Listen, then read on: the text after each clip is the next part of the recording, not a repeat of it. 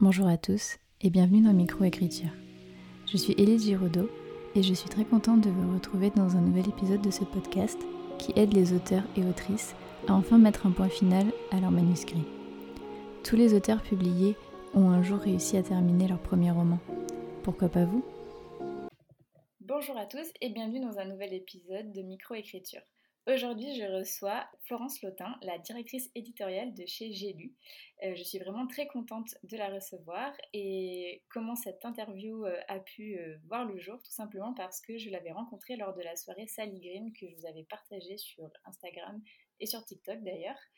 Euh, donc j'ai rencontré Florence euh, à cette euh, soirée et je lui ai demandé si elle accepterait de venir sur le podcast elle a accepté. Donc j'étais vraiment super ravie et on a réussi enfin à se caler une date. Donc bonjour Florence, j'espère que vous allez bien.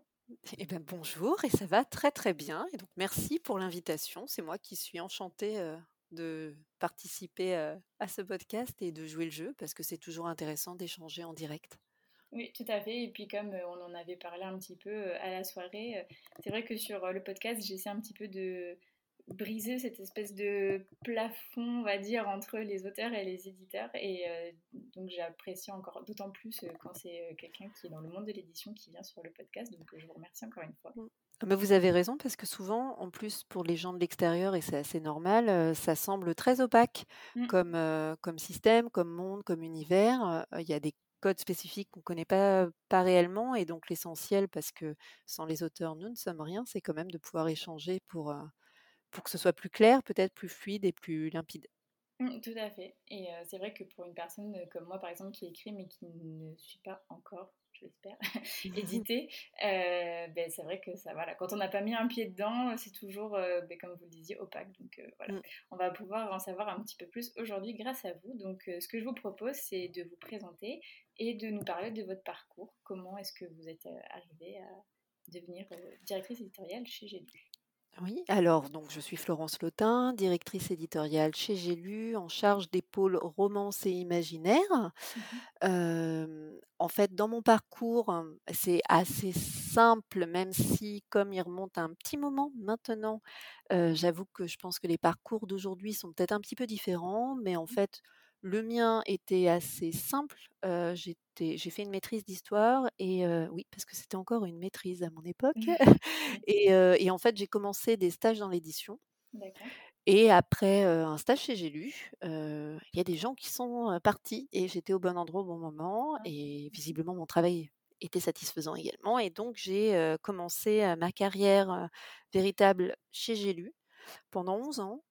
Ensuite, j'ai pris la direction des éditions Pygmalion que je dirige toujours d'ailleurs, puisque Pygmalion maintenant fait partie du pôle imaginaire de Gélu en tant que marque grand format. Et je suis revenue à la maison, comme qui dirait, depuis janvier, pour remplacer une de mes collègues, la reine de la romance, qui partait à la retraite à la fin de l'année dernière. Et donc, voilà, depuis le début d'année, j'ai, on a créé ce pôle romance imaginaire un peu associé, dont mmh j'ai pris la tête. D'accord, très bien. Et donc pourquoi est-ce que est-ce que c'est votre rêve depuis toujours d'être éditrice? Parce que quand vous étiez petite, vous lisiez beaucoup. je ne sais pas. Qu'est-ce qui vous ah a bah, attiré vers ce métier? Ça pourrait sembler très logique et en fait non. Je suis quelqu'un d'un peu lent. Si on me dit pas les choses, je ne les comprends pas. Et, en, vérité, donc j'étais effectivement, comme beaucoup d'entre nous, quelqu'un qui adorait la lecture. Je pense mmh qu'aujourd'hui, je me rends compte, parce que acheter un livre, pour moi, n'est pas dépenser de l'argent encore aujourd'hui. Mmh. Et donc, j'imagine que j'ai ruiné ma mère, mais tellement, et je la remercierai jamais assez. Heureusement que parmi mes frères et sœurs, tout le monde s'en fichait. mais en fait, bizarrement, je ne m'étais jamais posé la question de comment un livre arrive entre mes mains. C'est-à-dire que oui, je pensais à l'auteur, oui, je pensais ensuite à son histoire que j'étais en train de découvrir, de, lire et pour laquelle je me passionnais. Mmh mais j'ai mis très longtemps à me dire, mais au fait, que se passe-t-il? Comment ça se fait que ça arrive sous ce petit format rectangulaire entre mes mains? Mmh Et c'est quand j'étais en, fac, en fait, en discutant avec un ami qui s'intéressait à l'édition parce que cette personne avait compris plus vite que moi, mmh. qui du coup m'en a parlé et m'a dit que, qu'il, allait faire des stages en fait dans l'édition. Et là, je me suis dit, ah, mais Mazette, mais quelle bonne idée et donc j'ai commencé à chercher. D'ailleurs, mon premier stage était en service de presse, ce qui est une très bonne introduction, en fait, à comprendre un petit peu, tout ce qui fait, la chaîne du livre, mmh et c'était vraiment passionnant. Donc ça m'a, mmh, en fait, à partir de mon premier stage, même si la presse effectivement n'était pas du tout ce que je recherchais et je j'admire encore beaucoup celles et ceux qui, décident de devenir attachés de presse. Mmh En dehors de ça, j'ai compris, à cet instant immédiatement quasi, que, bah, c'était ça que je voulais faire et que Mmh. je voyais pas d'autres, d'autres métiers, idéal finalement. D'accord, très bien, bah, super. En tout cas, c'est vrai que des fois les choses dans la vie, on on se Eh beh, destine oui, on se je moi je suis chose je suis assez admirative, heu, des lecteurs d'aujourd'hui qui qui en fait se posent beaucoup plus de questions que que je ne l'ai fait quand j'étais plus jeune. Mmh. Alors je pourrais dire que c'est parce que maintenant les réseaux sociaux ou internet permet, heu, de s'interroger plus sur, heu, la façon dont les Oui, choses mais sont faites, mais Mmh mh. mais j'ai mis, j'ai mis longtemps avant de de comprendre qu'il y avait aussi, bah, les les gens qui permettaient en fait aux auteurs de de partager leurs histoires. Mmh. Et c'est ça qui me plaît le plus. oui, bah, je pense que ça doit être un un très beau métier et du coup, j'ai une une question. Est-ce que vous vous, en tant que directrice éditoriale, vous lisez beaucoup, heu, de de manuscrits, Ah oui, Oui, pardon. Désolée de ce soupir c'est horrible pour, heu, pour les auteurs de l'entendre, mais on en reçoit tellement et et en plus, je fais beaucoup aussi de textes étrangers. J'ai publié Mmh. aussi bien de des textes étrangers que des textes français et donc du coup, on a beaucoup, beaucoup de choses à lire. Donc j'ai effectivement, des lecteurs pour m'aider, on partage, en comité ou en Mmh. équipe, mais à titre personnel, bah, je suis, forcée et contrainte d'en lire énormément, au point que parfois c'est délicat de trouver heureusement que je publie des choses que j'aime parce que de trouver le moment où: «Tiens, je vais lire un titre pour moi qui Oui, n'a rien à voir avec le demander. travail». Oui. D'autant que du coup j'ai chopé un TOC, affreux depuis, toutes les années, c'est que je ne peux pas m'empêcher de noter des coquilles ou des Ah corrections ou: oui. «Tiens, Mmh. là, il y a une grosse répétition. Mmh», Mmh. pendant que je lis quelque chose qui est chez un concurrent, donc ça n'a aucun intérêt en fait de noter ce genre de choses, mais voilà, on est déformés et c'est vrai que ça m'est arrivé, maintenant j'essaye de ménager du temps, mais ça m'est arrivé parfois de laisser passer plusieurs années Mmh. avant d'avoir un moment de dire: «Tiens, je vais lire ce livre qui en fait ne m'avance pas du tout dans mon travail». Oui, c'est compliqué du coup d'avoir du temps, pour, lire Bah, c'est qu'en plus on culpabilise. Mmh. On se dit: «Tout ce temps passé à lire ce livre qui était, ma foi génial, mais en fait j'avais 5 manuscrits encore, sous le coude, ça aurait été plus pertinent de les lire pour, pour m'avancer dans mon travail». Mais parfois il faut une, un petit souffle quand même et puis oui, c'est et puis important aussi de s'intéresser, au marché et de voir Mmh. aussi chez les concurrents ce qui peut fonctionner. Donc Mmh. mais bon, ça, ça reste du travail. Après, voilà, mais c'est vrai que de trouver le moment, mais effectivement, on est de toute façon dans le cadre du métier, obligé de lire et je précise dès à présent, parce que c'est quelque chose qui surprend les gens, mais en fait, ce qu'on a le moins le temps de faire, c'est de lire. Ah oui, En vrai.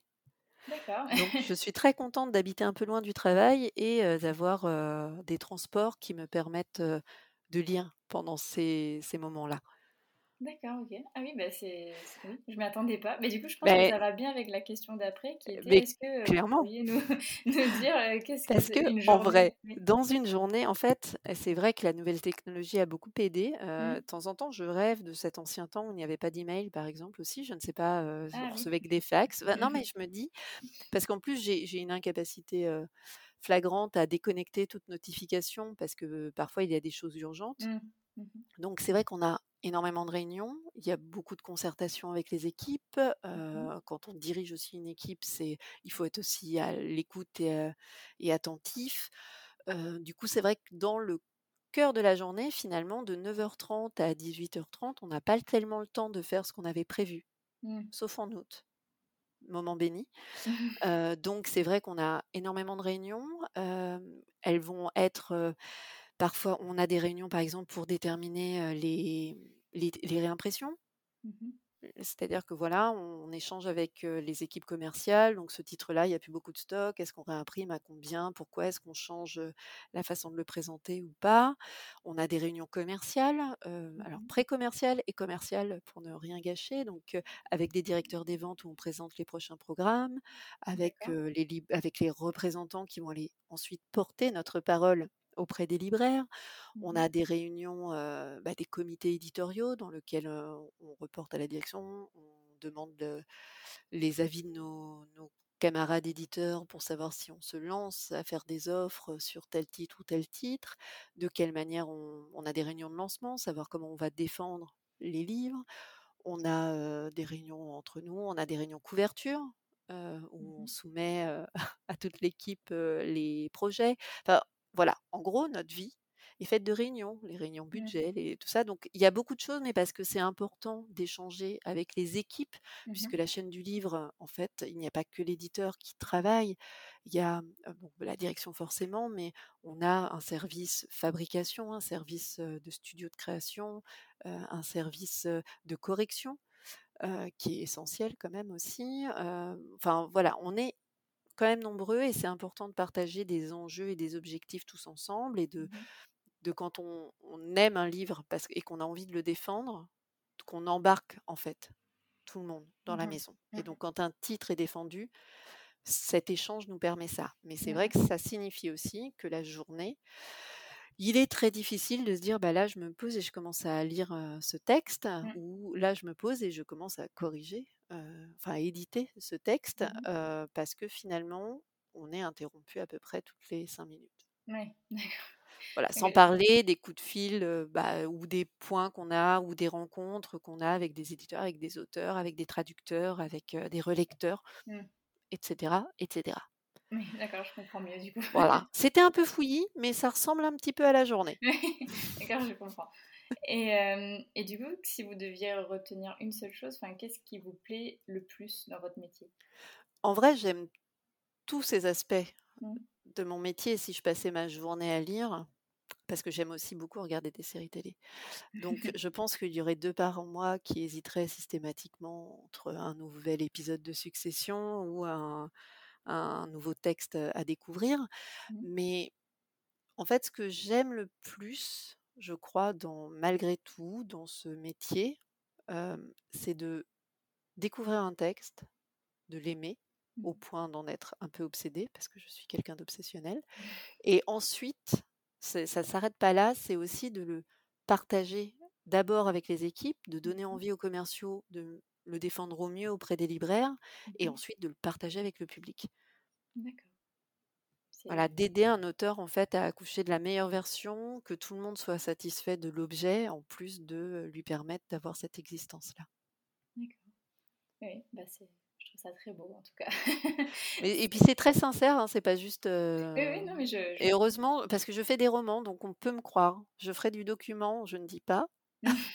Parce que souvent le document, c'est vrai que c'est plus un sujet qu'on porte et ça Mmh. peut enfin, il peut y avoir cette passion-là, mais le les éditeurs de doc ont une très mauvaise réputation, pour être un petit peu, trop, «Ah, une occasion? Tiens, là, cette personne fait part d'elle dans l'actualité. Vite, je remets mon livre en avant» et je Mmh. leur jette pas la pierre parce que j'ai édité du document aussi, je comprends très bien, Mmh. cette démarche. D'accord.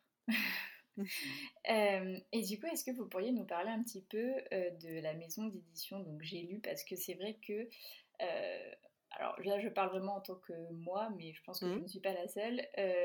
J'ai l'impression qu'il y a, J'ai lu, mais en fait, il y a plein de sous-branches de J'ai lu et plein d'autres maisons d'édition de enfin voilà, de dans J'ai lu et que tout se mélange et en fait, on a on est perdu. Donc, est-ce que vous ah! pourriez nous parler un petit peu Alors de ces oui, branches-là et de la maison d'édition en, en général? bien sûr. Bon alors rapidement pour une partie historique quand même, Oui. j'ai lu, heu, qui a été, heu, créé, si ma mémoire ne me trompe pas, en 58, au siècle précédent, tout ça, tout Mmh. ça. Heu, donc était un des premiers er éditeurs poche sur le marché français. Mais dès l'origine, pour moi, j'ai lu avait cette particularité, contrairement aux livres de poche par exemple, d'être un éditeur qui s'est lancé dans du genre. Mmh C'est-à-dire que c'est l'un des premiers éditeurs à avoir vraiment une collection de SF, et de D'accord. et de romance Mmh aussi. C'est-à-dire que Harlequin était là aussi, mais en tant qu'éditeur spécialisé et J'ai lu, pour moi, est à la fois traditionnellement le seul éditeur véritablement généraliste en France, dans le sens où il publie tous les genres littéraires existants Mmh. et pas, heu, enfin voilà, il y a pas un seul genre qui lui échappe et aussi cet éditeur un petit peu audacieux, par la force des choses, j'ai envie de dire, parce qu'on n'appartient pas à un groupe immense. Ça fait peu de temps que J'ai lu appartient au au groupe Madrigal qui, heu, associe Gallimard et Flammarion, mais ça reste que dans en fait, voilà, les maisons d'édition, c'est vrai que ce sont des arborescences un peu complexes et c'est pour ça que vous êtes un un petit peu, Mmh. heu, quand on est à l'extérieur, même nous à l'intérieur, des fois on dit: «Ah mais oui, cette maison-là appartient à tel groupe, Mmh. j'avais oublié» ou «Cette maison est rattachée pour X raisons». Mmh. Mais c'est vrai que J'ai lu, en soi, est initialement un éditeur de poche, mais a toujours eu moins d'éditeurs grand format associés et donc moins d'approvisionnement, ce qu'on appelle. C'est-à-dire qu'un poche, normalement, a besoin d'un grand format pour pouvoir ensuite, bah, avoir des titres à publier Mmh. et donc J'ai lu a une tradition très, très vieille, d'éditeurs inédits également. Mmh C'est-à-dire qu'on est le premier éditeur de romances historiques, par exemple en France et ce ne sont que des inédits ou des, rééditions de titres qu'on avait déjà publiés, précédemment donc en fait, on publie, heu, une enfin, par exemple, les Bridgerton, étaient publiés Mmh. initialement en inédit en format poche, directement chez J'ai lu. Mais J'ai lu, ça fait D'accord. des années, on avait aussi, d'autres formats avec, beaucoup d'inédits, avec un côté de de dénicheur de tendances d'une certaine manière, surtout dans le genre, en publiant ce qu'on appelle nous du semi-poche, mais c'est pour dire qu'on est un éditeur poche parce qu'en fait, je crois qu'on est à même pas un centimètre d'écart avec nos camarades grand format, Mmh. Voyez? Donc voilà, pour moi, cette maison, elle est, elle est une maison de tous les possibles qui publie un peu tous les genres littéraires et fiction, non-fiction au monde et avec, beaucoup d'audace finalement, même si elle subit un peu ce qu'on ce qu'on observe aujourd'hui dans l'édition, à savoir un petit peu moins de publications par an. Parce qu'en plus les coûts de fabrication Oui, beaucoup ça. augmenté. Mmh. Mais c'est, heu, voilà, ça c'est autre chose finalement. D'accord. D'accord, j'ai bien compris. Et alors, du coup, dans ce que vous m'aviez dit euh, à, donc à la soirée euh, Sally Green, c'est que vous, donc vous, en tout cas au début, vous, quand vous êtes présenté, vous avez expliqué que vous étiez surtout sur la partie euh, euh, fantastique, fantasy et romance, si je ne me trompe Mmh pas. Euh, mais du coup, euh, j'ai lu publie tous les genres, mais pas. euh, Enfin, c'est c'est beaucoup de traductions. C'est essentiellement de des traductions aujourd'hui Oui, et c'est vrai alors, moi été quand j'étais chez J'ai lu il y a une dizaine d'années, on faisait plus de français, c'est vrai. Mmh. Heu, on avait lancé quelques autrices, avec succès d'ailleurs. Mhm. En fait, c'est par la force des choses d'une certaine manière. Je ne dis pas que, ça a pas vocation à évoluer, Mhm. mais en fait, bah, tout comme mon arrivée, il y a eu quelques changements dans l'équipe avec, des, mmh, des personnes absentes, pour formation en fait, enfin, en gros, l'équipe n'était pas encore, au complet ou en Mhm. tout cas pas staffée de la manière nécessaire pour un accompagnement idéal pour des autrices françaises. Parce que, mine de rien, le travail est différent, pour un texte étranger. C'est-à-dire qu'il a déjà été édité Oui. et donc c'est le il y a un vrai travail avec le traducteur et le relecteur, mais le travail est moins en profondeur qu'il ne peut l'être avec un auteur français Mmh. et à partir de là, comme nous ne sommes pas suffisamment nombreux, Mmh. ou avec, des éditeurs seniors sur cette partie-là, pour avoir le temps, et l'attention nécessaire à, un auteur ou une autrice française, heu et que le nombre de collections, c'est vrai, a été diminué sur, les dernières années.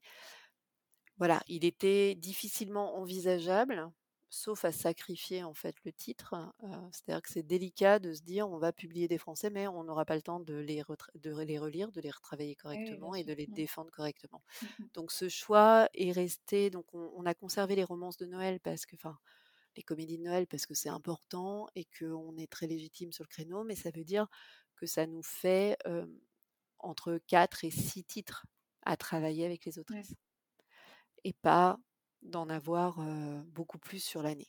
Donc c'était une nécessité et, et c'est pour cela que aujourd'hui les auteurs français ne sont pas aussi représentés qu'on le souhaiterait. D'accord, très bien. Et est-ce que vous avez parce que j'ai deux questions qui se chevauchent là, mais Mmh est-ce que du coup vous avez vocation à élargir ça peut-être avec pas forcément que des comédies de Noël et peut-être plus des, des feel good Actuellement, pas du tout. Simplement parce que pour l'instant, l'équipe est toujours telle qu'elle est. Donc, Mmh. comme c'est moi qui retravaille les textes en Mmh. direct et que déjà, je suis toujours en retard, sachez-le, du coup, Mmh. avec ce planning. et donc, du coup, actuellement, tant que on est avec cette équipe, avec la quantité qu'on a, puisque sur notre pôle, on fait quasiment 200 titres par an. Mmh. Pour l'instant, ce n'est pas envisageable. D'accord. Mais ne jamais dire jamais, Oui, parce que c'est aussi quelque chose qu'on a appris chez J'ai lu, c'est que s'il y a le projet qui arrive et qui, voilà, et qui mérite, il y a pas, enfin, on sait qu'on ira quand même parce qu'on est un petit peu des fous et qu'on aime ça. D'accord. Et du coup, ma deuxième question, qui est une question tout à fait, je sais pas pourquoi j'ai pensé à ça, mais parce que vous avez dit, on accompagne les autrices pour les comédies de Noël. Est-ce que vous recevez des manuscrits d'auteurs justement qui écrivent des romances de Noël ou des comédies de Noël? Alors pas beaucoup. D'accord. J'ai eu, des, j'ai eu des auteurs qui avaient écrit du feel good et qui nous les avaient soumis par le passé. Mmh. Mais là, c'est vrai que dans ce qu'on a reçu sur la dernière année, c'était beaucoup plus des autrices. D'accord. Enfin, Très peu d'auteurs. C'est hyper cliché, mais je m'en doutais un peu. Alors non, mais parce que en plus, c'est- alors c'est vrai que c'est pour ça que je fais attention euh, quand je- j'en parle. Je parle même plutôt de comédie de Noël. Mm. Parce que dans les comédies, bah, les comédies romantiques, donc il y a principalement une romance aussi, mais Mm. en fait c'est vrai que c'est pour moins estampillé. Mais ouais, non, mais clairement, je n'ai pas reçu là de manuscrit depuis un petit moment d'hommes qui se seraient lancés sur ce créneau-là. D'accord. Bon, ben, ceux qui m'écoutent, je... n'hésitez pas à écrire des, comédies de Noël ou romances de Noël et à les envoyer chez J'ai lu.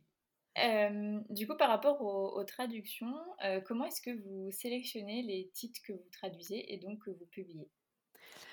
Alors là, le choix est vaste, Oui. euh, mais en fait, le, la sélection est assez simple, c'est-à-dire que d'abord, il y a une phase bah, lecture, Mhm. donc que ce soit moi, une lectrice ou un camarade, en règle générale, si euh, j'ai un retour de lecture dithyrambique, je vais me pencher dessus. Mhm. Parfois, même s'il n'est pas très bon, je me penche aussi dessus, parce que je connais bien mes lectrices et que parfois, je sais que leur goût vont pas forcément être en adéquation avec ce que je vais chercher, mais D'accord.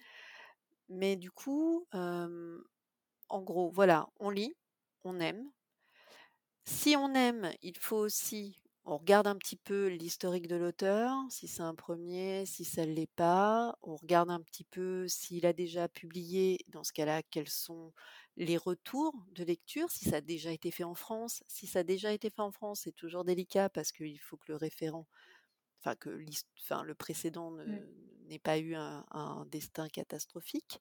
Mm. Donc on regarde un petit peu aussi, parce que tout ça ce, ça- ce seront des arguments commerciaux dont on a besoin Mhm. pour justifier une mise en avant, à part énormissime coup de cœur, et là, on ne peut pas le jouer tout, tout le temps de la même façon. Donc, euh, ça veut dire que si on a un coup de cœur sans aucun argument commercial, ça, c'est, ça peut se jouer une fois par an, mais max. Mm. Euh, donc voilà, on regarde ça. Aujourd'hui, il est vrai qu'il y a un outil qu'on utilise beaucoup, et je pense que je ne suis pas du tout la seule, mais on va regarder sur TikTok. Mm. Oui. Eh oui, parce que aujourd'hui, il y a un vrai effet, une vraie communauté qui s'est créée. On sent que ensuite le public, enfin voilà, l'accueil qu'il y a là va se reporter. Et on ne peut vraiment pas s'en passer aujourd'hui. Donc c'est vrai qu'il y a toujours une phase de j'ai aimé, je regarde sur Goodreads, je regarde sur TikTok, et ensuite, en fonction de ça, je vois si je tente, si je tente pas. D'accord. Et euh, oui, donc j'allais vous, j'allais vous demander comment est-ce que vous sentez le potentiel d'un roman, mais du coup vous, y avez répondu. Et euh, ça va avec. oui, c'est ça. Et, euh, et, avant ça, est-ce que vous, enfin voilà, vraiment c'est une question personnelle, est-ce que vous avez des, des critères pour sélectionner un, un livre?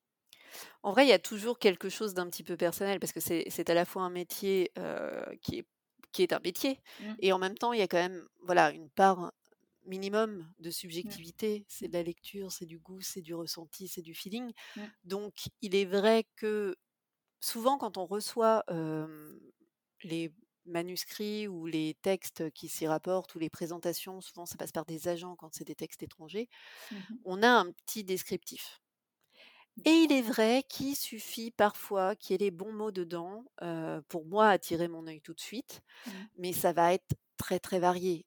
par exemple, déjà, enfin, après avoir lu Madeleine Miller, par exemple, dès qu'on me disait que c'était une, une, révisitation de mythes grecs, je prenais tout de suite le bouquin. Quand Mmh. pendant longtemps, comme j'ai une petite passion pour le fantastique, par exemple, même si c'est un genre très difficile en France, dès qu'on me disait que c'était une sorte de nouveau Rebecca de Daphné du Maurier. Enfin ce qui est plus gothique, enfin cette ambiance gothique un petit peu, ça attirait mon œil et généralement c'était raté. Si on me dit que, en fait, souvent les étrangers d'ailleurs, et, on l'utilise aussi beaucoup quand on le présente à nos commerciaux, mais on fait une comparaison. Donc moi, il me suffit de quelques mots clés parfois, surtout si c'est lié à des séries télé.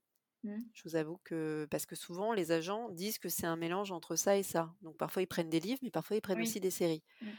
Et donc, effectivement, si c'est la série actuelle du moment ou celle que j'ai regardée en étant complètement accro, Mmh. un jour, on m'a même envoyé, c'est Buffy qui rencontre Anne Rice. Bon, Mmh. et ben que dire de plus? Forcément, c'était un titre qu'il fallait que je regarde. Mmh. C'était, c'était pas au niveau, mais moi, il suffit de peu de choses pour finalement me, me donner envie de découvrir le texte. D'accord. Je, je comprends. Je note pour, pour, la suite pour moi. Ok. Euh, donc, ça va parfaitement avec la question que j'allais vous poser. Tout à fait. Vraiment, cette, cette interview s'envoie parfaitement, c'est incroyable. Euh, euh, donc, du coup, j'allais vous demander, donc là, c'était plus dans la globalité parce que, voilà, donc chez J'ai lu, vous, comme vous l'avez dit, vous faites peu, voire à part pour les comédies de Noël d'auteurs français, mais en général, donc, dans votre métier, c'est voilà, vraiment pour questionner voilà, votre métier. donc la lettre d'intention, quand on envoie à un éditeur, donc pas forcément j'ai lu, à moins qu'on ait une comédie de Noël, mais n'importe quel éditeur, la lettre d'intention est quelque chose de très important.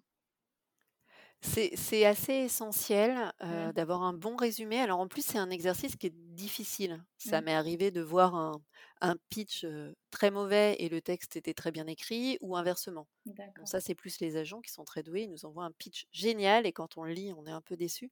Mais c'est vrai qu'il y a une nécessité parce que vu la quantité, Mmh. euh, surtout parfois sur des romances ou des, de la fantaisie principalement, parce que la Mmh. fantaisie, souvent, comme c'est des mondes à développer, c'est les manuscrits sont plus gros. Donc, si on n'a aucune idée et que la première ligne est avec des termes qu'on ne comprend pas, enfin, Mmh. on n'ira pas s'y plonger. On n'a pas malheureusement le temps de lire 600 pages euh, de Word euh, pour savoir si le texte tient la route.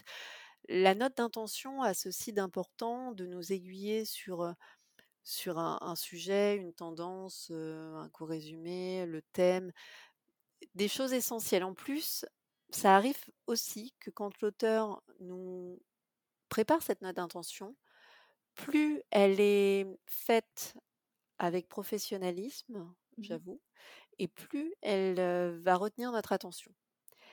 C'est-à-dire, et ça va s'enchaîner un peu avec euh, vos- votre autre question, Mmh. quel conseil donner Oui. euh, Et qui, qui est une erreur que moi-même j'avais faite euh, quand j'ai commencé mes lettres de motivation pour l'édition, pour des stages juste. Mmh. Euh, il, essayez dans la majorité des cas, alors ça peut être touchant, mais on en reçoit beaucoup trop, de, de faire une lettre qui dit juste Je suis passionné d'écriture, j'adore les livres, j'adore tellement que voici mon texte. Mmh.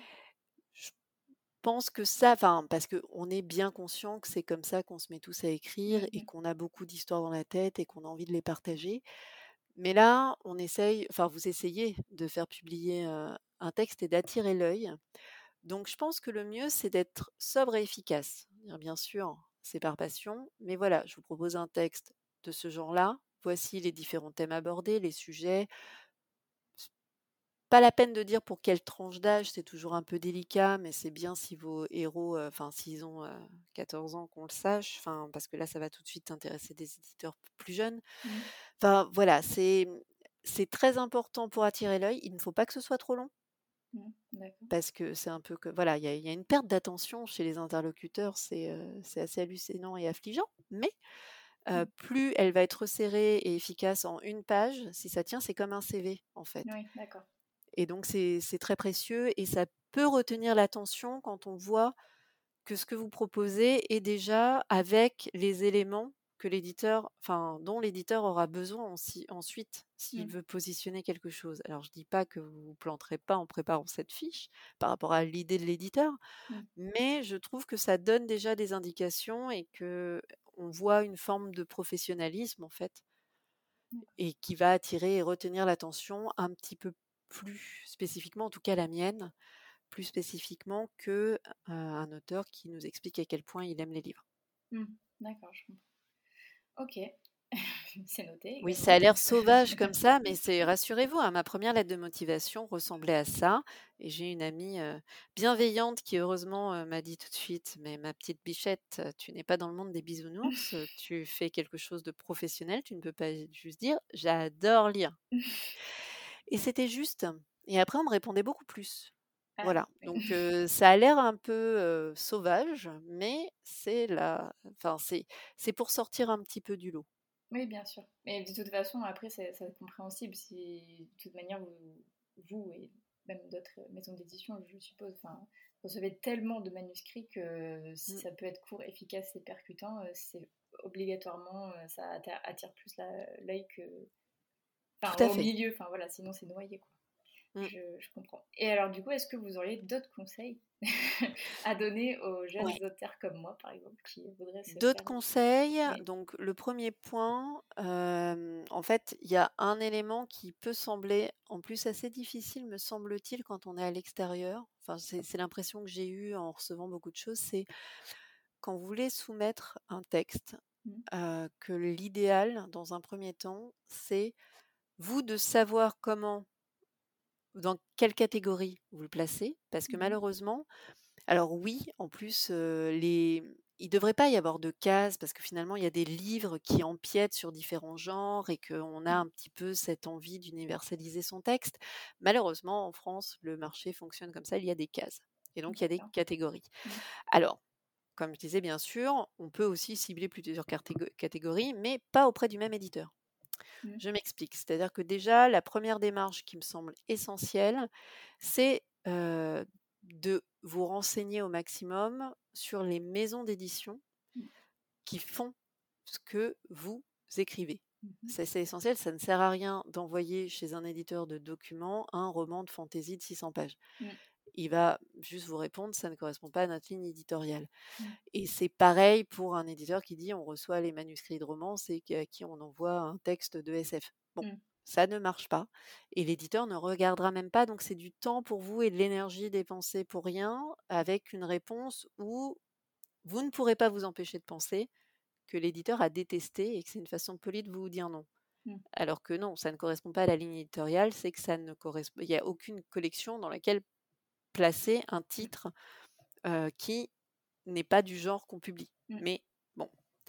Ensuite, du coup, quand vous avez le mieux, d'ailleurs, c'est pas juste de taper maison d'édition en ligne, c'est de regarder, par exemple, vos ouvrages favoris ou des Ouais. choses comme ça, et d'aller regarder les sites Mm. des éditeurs, quitte à varier, euh, d'aller de l'un à l'autre. Ça, ça vous permettra un d'éviter les éditeurs à compte d'auteur, Oui. que je déconseille fortement, et de, de, bah, de tenter un éditeur où vous êtes sûr, puisque vous avez adoré ce livre, vous savez qu'il correspond à- au genre que vous écrivez et que Mm. ça vous permettra euh, bah, au moins de, de cibler le bon éditeur. Mhm.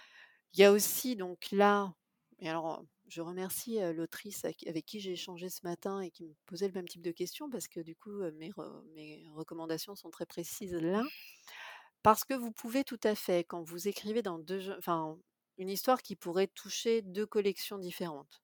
Mettons, aujourd'hui, la tendance est la romantaisie. Donc, euh, Mm. plutôt romance, plutôt fantaisie. Plus personne ne sait Mm. que la plupart de ces titres-là sont défendus en fantaisie, mais que la romance paranormale a toujours existé. Donc, il y a aussi des catégories. Mm. Eh bien, là, rien ne vous empêche de faire des feuilles de présentation axées sur l'un ou sur l'autre en fonction de l'éditeur à qui vous adressez le manuscrit. Si c'est un éditeur plus romance, mais qui fait de la romance paranormale, bah, vous êtes bon. Si vous allez chez un éditeur fantasy qui fait des auteurs français aussi, mmh. et eh ben ça, ça marche aussi. Mmh. Mais adaptez la présentation du roman. Voilà, ça je pense que c'est la première démarche que finalement ce n'est pas la multiplicité de tentatives qui va faire la différence, mais le soin et le apporté au choix. Mmh. Et également, ne soyez pas trop impatient. Parce que malheureusement, ce qui semble très long pour vous, mmh. deux jours par exemple, et si vous avez une réponse dans les, dans les six mois de la part d'un éditeur, c'est qu'il a été rapide. Mmh.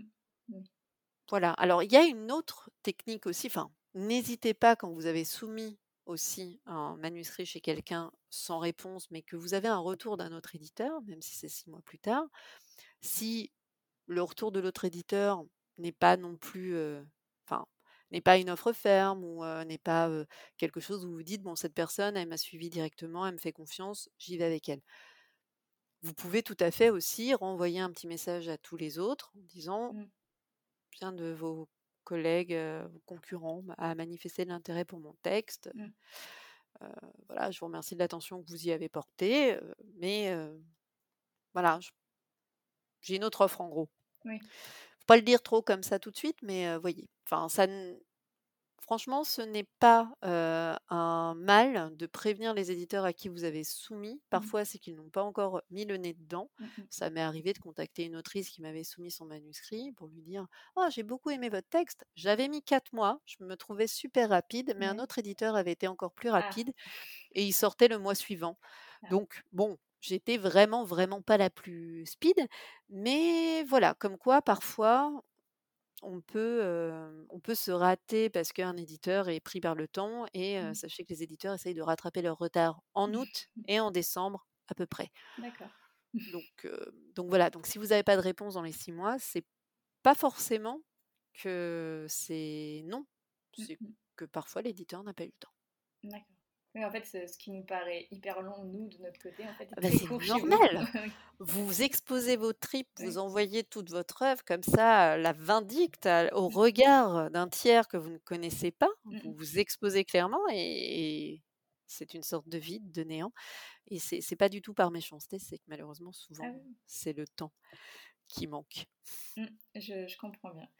Ah on en est les premiers chagrins parce qu'on sait en fait. Enfin, moi, j'ai toujours admiré, enfin, ce courage de d'exposer quand même aux yeux déjà de professionnels, puis ensuite aux lecteurs, etc. Des choses qui viennent quand même, qui sont très personnelles d'une certaine manière, parce que mmh. ça vient de soi et que c'est quand même une création et qu'il mmh. y a beaucoup d'attentes aussi. Et, donc du coup, forcément, quand on voit que pour d'autres six mois ou un an, on dit «Ah, ça va, je suis pas si en retard. c'est horrible. oui, je, je me doute bien.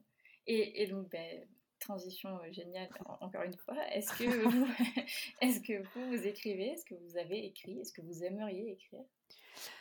Alors euh, non, j'ai écrit bien sûr euh, plus jeune, je pense que comme la majorité d'entre nous, mmh. quelque part, je pense que j'ai dû m'arrêter peut-être à la fac.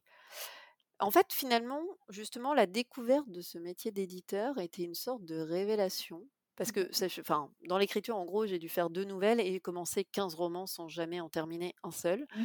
Donc, j'avais bien compris déjà à l'époque, j'aimais bien ce que j'écrivais, mais je préférais travailler les cinq premiers chapitres en boucle plutôt que de trouver une idée pour le finir. le métier d'éditeur m'a donné cette... en fait, c'est là que j'ai compris, parce que je me suis dit, mais en fait, je ne me voyais pas de toute façon, pas forcément le talent, les idées ou les choses, c'était pas tellement ce qui j'écrivais plus pour moi que pour d'autres choses. Mmh. Je me suis dit: «Mais en fait, d'aider, d'accompagner, de découvrir, ce qui me passionne le plus, c'est la plume d'autres personnes et les histoires d'autres mmh. personnes et les accompagner pour finalement les faire connaître, bah, ça me mmh correspond beaucoup plus et ça me passionne encore plus». D'accord. Oui, oui, bah, c'était vraiment Voilà, donc, je n'écris plus parce que je passe suffisamment de temps à, faire des petites annotations dans le texte de mes auteurs pour venir enquiquiner tout le monde. Mais la plupart du temps, c'est vraiment plus de l'ordre de l'accompagnement, de propositions qui ne, ne font pas de moi l'auteur, mais celle qui permet de l'accouchement, d'une certaine manière. c'est ça. Et, et les, les, premiers chapitres des, des, romans que vous avez commencé et jamais terminé, c'était quel genre? C'était toujours. Oh, c'était que fantastique, hein, disons-le. Les seules nouvelles, enfin la seule que ma mère ait lue de sa vie, c'était un truc glauque. Je ne sais pas pourquoi j'avais eu l'idée d'une jeune femme kidnappée dans le coffre d'une voiture. On avait toute la nouvelle où elle était dans le coffre de la voiture en train de se demander comment elle allait être traitée. Mais sinon, tous les autres, c'était essentiellement des textes fantastiques, un avec une réincarnation de mythologie égyptienne, un mmh. autre avec des constellations où les gens étaient incarnés avec des pouvoirs ou des choses comme ça. Vraiment, j'étais déjà complètement dans ce truc-là depuis très longtemps. Donc, c'était vraiment ce que j'avais, ce qui me venait le plus naturellement, du fantastique, de l'urban fantasy pur dur. Ah oui. J'adore l'urban fantasy. ouais, mais c'est tellement bien. Enfin voilà, ça c'était ma petite passion, mais comme l'horreur était ma passion, enfin mmh. la terreur, tout ça, c'était voilà ce que je préférais écrire. Je me suis jamais lancée dans un polar ou dans autre chose. C'était vraiment ce qui m'intéressait le plus, avec bien sûr une petite touche de d'histoire d'amour parce que sinon c'était pas drôle. Mmh. Oui, bah du coup vraiment le pôle que Exactement. c'est vraiment, vraiment vous, quoi. Ouais, et, mais clairement, je suis vraiment pas. j'ai eu cet avantage parce que j'ai lu permet ça et mmh. parce que du coup, j'ai pu travailler sur, sur ce qui me plaisait le plus. Après, pour moi, un éditeur doit pouvoir travailler sur n'importe quel genre, et c'est vrai, du mmh. coup, j'ai un peu tout fait. Mais quand on travaille en plus sur le type d'ouvrage qu'on aime, mmh. bon, bah, ça a une autre saveur aussi. Et on s'amuse beaucoup plus. oui, bah oui, je me Ok, très bien. Ben, je vous ai posé moi toutes les questions euh, que j'avais à vous poser. Je ne sais pas si vous souhaitez euh, ajouter quelque chose, un petit mot, un autre conseil. Euh. Oh bah point trop d'infos, des conseils, parce qu'après je pense que pour chacun les, choses peuvent, peuvent varier. Je pense que il y a, aujourd'hui peut-être simplement dire qu'il faut jamais d'une certaine manière baisser les bras, qu'il hum, y a beaucoup d'alternatives aussi. Que les éditeurs n'ont pas toujours la science infuse, qu'on peut être refusé partout et en fait c'est pas une question de talent ni d'originalité, c'est juste que c'est pas le moment, qu'on n'a pas trouvé la bonne personne. Parce que auteur-éditeur c'est vraiment une rencontre, mmh. un partenariat en fait. Mmh et, et, quand je vois aujourd'hui beaucoup, soit dans l'auto-édition, soit sur des plateformes gratuites, qui ensuite se transforment et sont enfin lus par la bonne personne dans une maison d'édition, voilà, je, me dis surtout que les auteurs continuent d'écrire pour eux ce qu'ils ont envie de transmettre, mmh. de jamais essayer d'écrire en se disant tiens en ce moment c'est ça qui marche, je vais faire ça, mmh. parce que sinon ça se sent, je pense, et qu'on perd aussi et que le lecteur le sentira. Mmh. Donc je pense que c'est l'essentiel. Après, c'est toujours facile. Je pense que quand on reçoit enfin, un grand silence en réponse ou, ou des lettres de, de refus, c'est dur, douloureux mais qu'il faut simplement, si on a envie de partager, que c'est le plus important et qu'il faut s'y accrocher et trouver peut-être, il y a toujours d'autres manières de partager et que ça se mmh. développe de plus en plus. Donc, ne pas croire, voilà, l'édition standard, c'est pas unique, c'est pas forcément le graal absolu. Mmh. Ça peut, y a, ça peut aussi ne pas se passer de la façon idéale qu'on peut imaginer. et ça peut aussi très bien se passer. Mais je pense que voilà, si c'est son rêve, faut, faut s'y accrocher et qu'il y a d'autres manières de partager aujourd'hui avec le public aussi. Mmh. Et, d'être patient, encore une fois, parce que ça finit par arriver. Donc voilà, ça c'était vraiment, je pense que c'est une note qu'il faut garder en soi pour mmh. pas renoncer à ce qu'on a envie de transmettre. Et puis, et puis vous remercier aussi pour cet échange et ce moment, donc voilà, sur lequel je pourrais pérorer des heures. Donc voilà, pardon, j'espère que le montage ne sera pas trop difficile, mais en tout cas, ça me fait plaisir de pouvoir, enfin voilà, de de donner des clés ou d'échanger en fonction, parce que chaque éditeur, enfin voilà, ça reste un humain et que chaque auteur présentera d'une autre manière. Et, et encore une fois, voilà, c'est cette question de rencontre et c'est important de pouvoir ensuite échanger et, la voix est quand même un élément important plutôt que d'être juste sur un échange écrit ou un article qui ne serait pas aussi intéressant que, que votre podcast pour échanger, pour entendre, pour voir les nuances, pour, bah, pour que ce soit vivant, quoi, tout simplement. Oui, oui, c'est vrai. Mais moi, pour écrire, je, je, fais aussi des posts sur Instagram. C'est vrai que j'aime bien aussi en reparler sur le podcast parce que c'est des sujets que j'aborde parce que c'est vrai qu'avec la voix et l'intonation et le fait de pouvoir digresser un peu plus, etc., ça, ça apporte toute la, plus la richesse, on va dire, de ce qu'on veut transmettre que simplement par, par écrit. Ah, tout à fait, je suis complètement d'accord. Très bien, mais je vous remercie encore une fois d'avoir accepté ce podcast, d'être venu, d'avoir échangé avec nous. Et j'espère à bientôt. et je remercie toutes les personnes qui nous ont écoutés jusque-là. Et je vous souhaite à tous et à toutes une très belle journée ou une très bonne soirée, suivant quand est-ce que vous écoutez le podcast. Merci beaucoup à tous pour votre écoute. N'hésitez pas à noter le podcast sur la plateforme sur laquelle vous l'écoutez et à y laisser un commentaire si vous le pouvez. Cela m'aide énormément au référencement et à faire connaître le podcast. Si vous voulez venir témoigner d'une expérience qui vous est arrivée en tant qu'auteur ou autrice, ou bien nous faire part d'une difficulté que vous avez réussi à surmonter pour l'écriture de votre premier jet, n'hésitez pas à m'écrire sur Instagram ou bien à l'adresse mail elise.giraudot.contact.gmail.com. À bientôt